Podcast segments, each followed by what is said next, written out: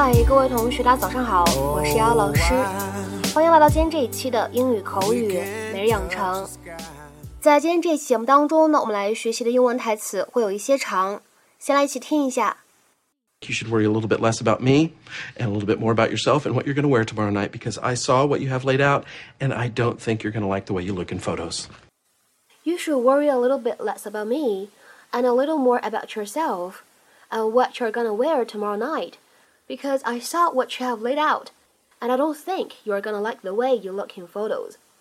你应该少操一点我的心，多担心担心你自己，想想明晚穿什么吧。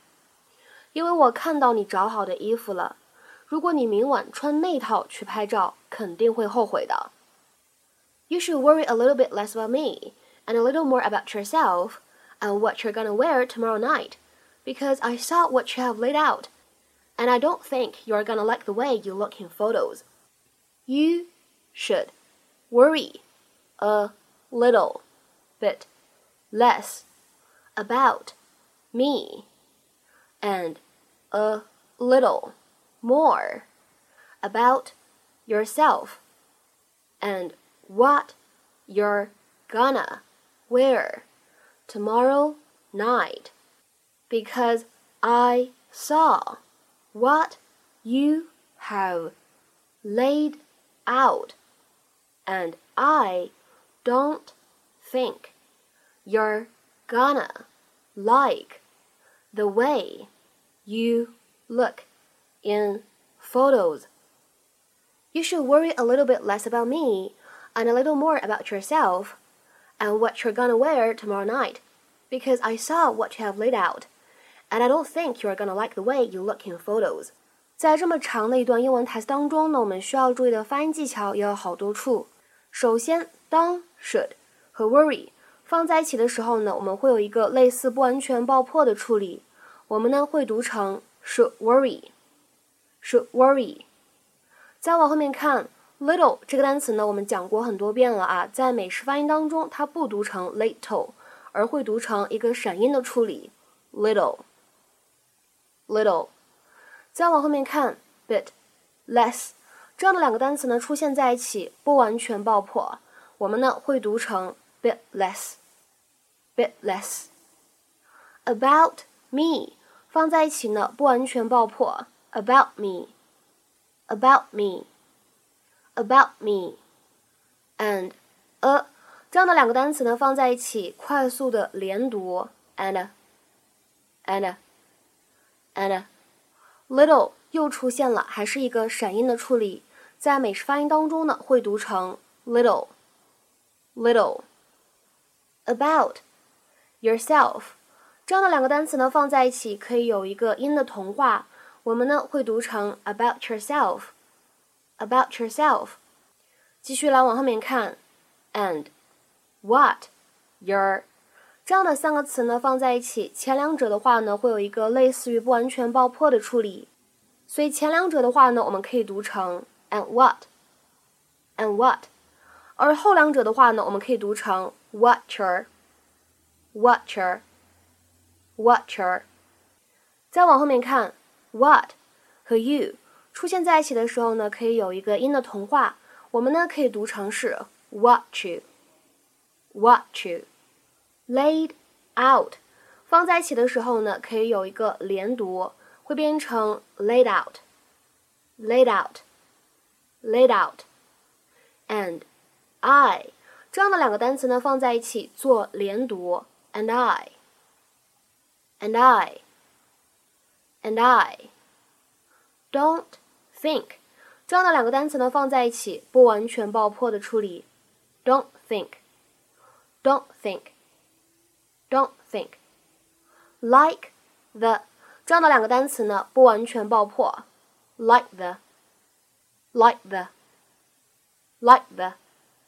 然后呢，再来看一下最后这个单词 photos。首先的话呢，末尾占一个 s，它发的是一个浊辅音。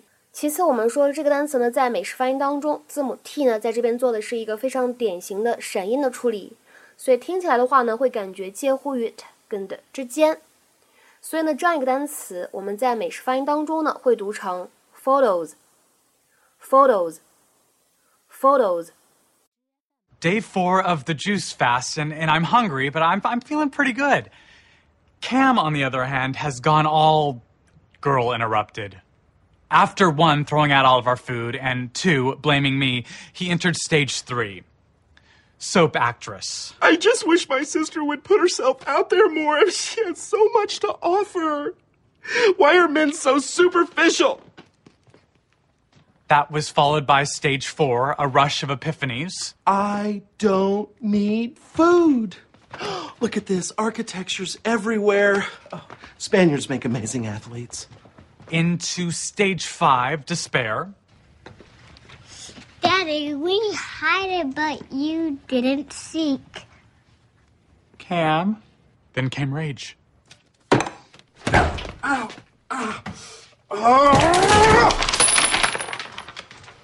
Hey, what you got there?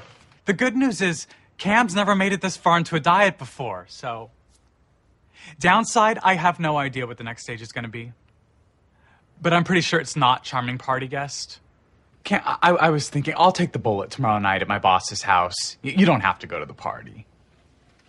They're they're boring. Some silly cause, you know, lots of people. Parking. Cam, say something. Why do you hate me? I don't hate you. Then why are you trying to push me out of your life? Because you, you, you seem a little unhinged. Okay, well, you know what? I think you should worry a little bit less about me and a little bit more about yourself and what you're going to wear tomorrow night because I saw what you have laid out and I don't think you're going to like the way you look in photos. 在今天这一期节目当中呢，我们来学习这样的一个动词短语，叫做 lay out。lay out。那么其实我们今天整个这个关键句的话呢，整体不太难。那么结合这样的一个简单的 context， 这样的一个简单的上下文，你们应该很好去猜测这样一个 lay out 这个短语的意思和用法。那么像在今天视频当中呢，我们的 lay out 它应该指的是平铺、展示的意思，也可以用来指布置。排列、敞开、亮着等等等等这样的一些类似的含义。我们来看一下英文的解释：to spread something out on a flat surface，把一个什么什么东西放在一个平的平面上面展开、铺展开这样的意思。比如说下面呢，来看几个例子。第一个，We laid out the map to plan the next stage of our trip。我们展开了地图，计划我们旅途当中的下一阶段。We laid out the map。to plan the next stage of our trip。再比如说，看第二个例子，Please lay my tools out beside me。请把我的工具铺开放在我旁边。Please lay my tools out beside me。再比如说，看下面这样一个例子，You can't leave your tools lying out on the kitchen table like that, Bob。你不能把你的那些工具就那么扔在厨房的桌子上啊，Bob。You can't leave your tools lying out on the kitchen table like that, Bob. 再比如说，看下面这样一个例子，会有一些长。I wouldn't let sensitive information like that just lay out in the open for anyone to see, Dan。 我不会把像那样的敏感的信息就那么公之于众，让大家都看到的，Dan。I wouldn't let sensitive information like that just lay out in the open for anyone to see, Dan。再比如说，我们来看这样一个例子：The nurse laid the instruments out for the operation。那位护士把为手术准备的器械都摆放好了。The nurse laid the instruments out for the operation。再比如说，看下面这样一个例子 ：He asked her to lay out the merchandise in an attractive way。他要求她采用吸引人的方式摆放商品。He asked her to lay out the merchandise in an attractive way。那么，其实我们今天在节目当中提到的 lay out。这样的一个动词短语，它的意思呢非常的多，比较常见的意思呢还有，比如说阐述、解释，可以理解成为 to explain a plan of action。比如说举两个例子， 第一个，Let me lay it out for you，让我把这个事情给您解释一下。Let me lay it out for you。再比如说，我们来看这个例子，When I gave the proposal to my boss, he asked me to lay it out for the board of directors。当我把这份提案递给我的老板的时候，他要求我为董事会的成员们阐述一下这个提案的内容。When I gave the proposal to my boss, he asked me to lay it out for the board of directors. 那么这样的一个短语 lay out，它呢还可以用来表示在某个人或者某个事情上面花钱、投资钱这样的意思。To spend or invest a certain amount of money on a particular person or thing。比如说来看这样一个例子：I'm not keen to lay several hundred dollars out on a house we're only renting。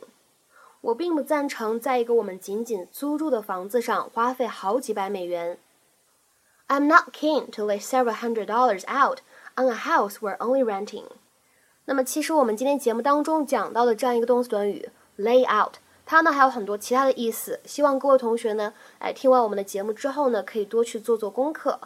在今天节目的末尾呢，请各位同学尝试翻译下面这样一个句子，并留言在文章的留言区。When he began laying out his campaign strategy, we all realized that he actually had a shot at winning.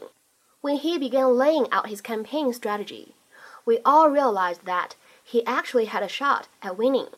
OK，那么这个例句呢也是非常的应景啊。这个句子应该如何去做理解和翻译呢？期待各位同学的踊跃发言。我们今天这期节目呢就先讲到这里，拜拜。It's just me and you and no one else. Please don't believe what they're telling about me. I love you, my babe. Can't you see? Seven days and seven long